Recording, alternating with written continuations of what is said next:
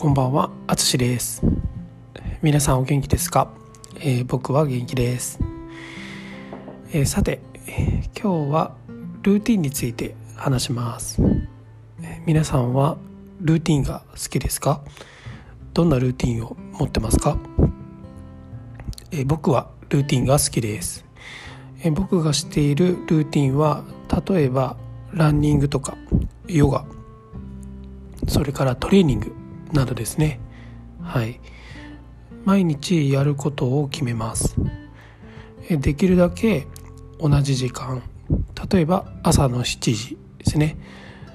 それから同じ長さ。例えば30分。走るとかヨガをするとか決めます。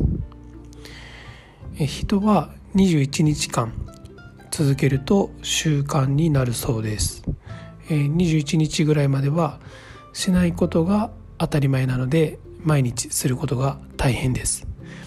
でも21日を過ぎるとやることが当たり前になります。だからやらないとあ今日やってないなやろうかというふうに脳が変わっていくようです。面白いですよね。はい。この時初めに21日間続けるのが大変ですね。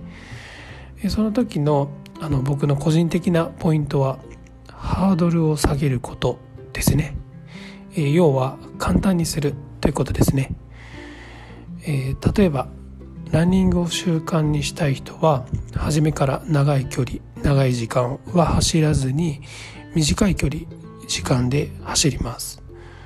少し物足りないあもう少し走りたいなとか感じるぐらいがちょうどいいと思います。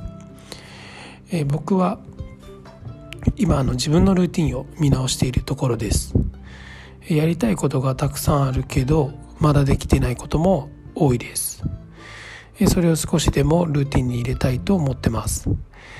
皆さんはどんなルーティンを持ってますか？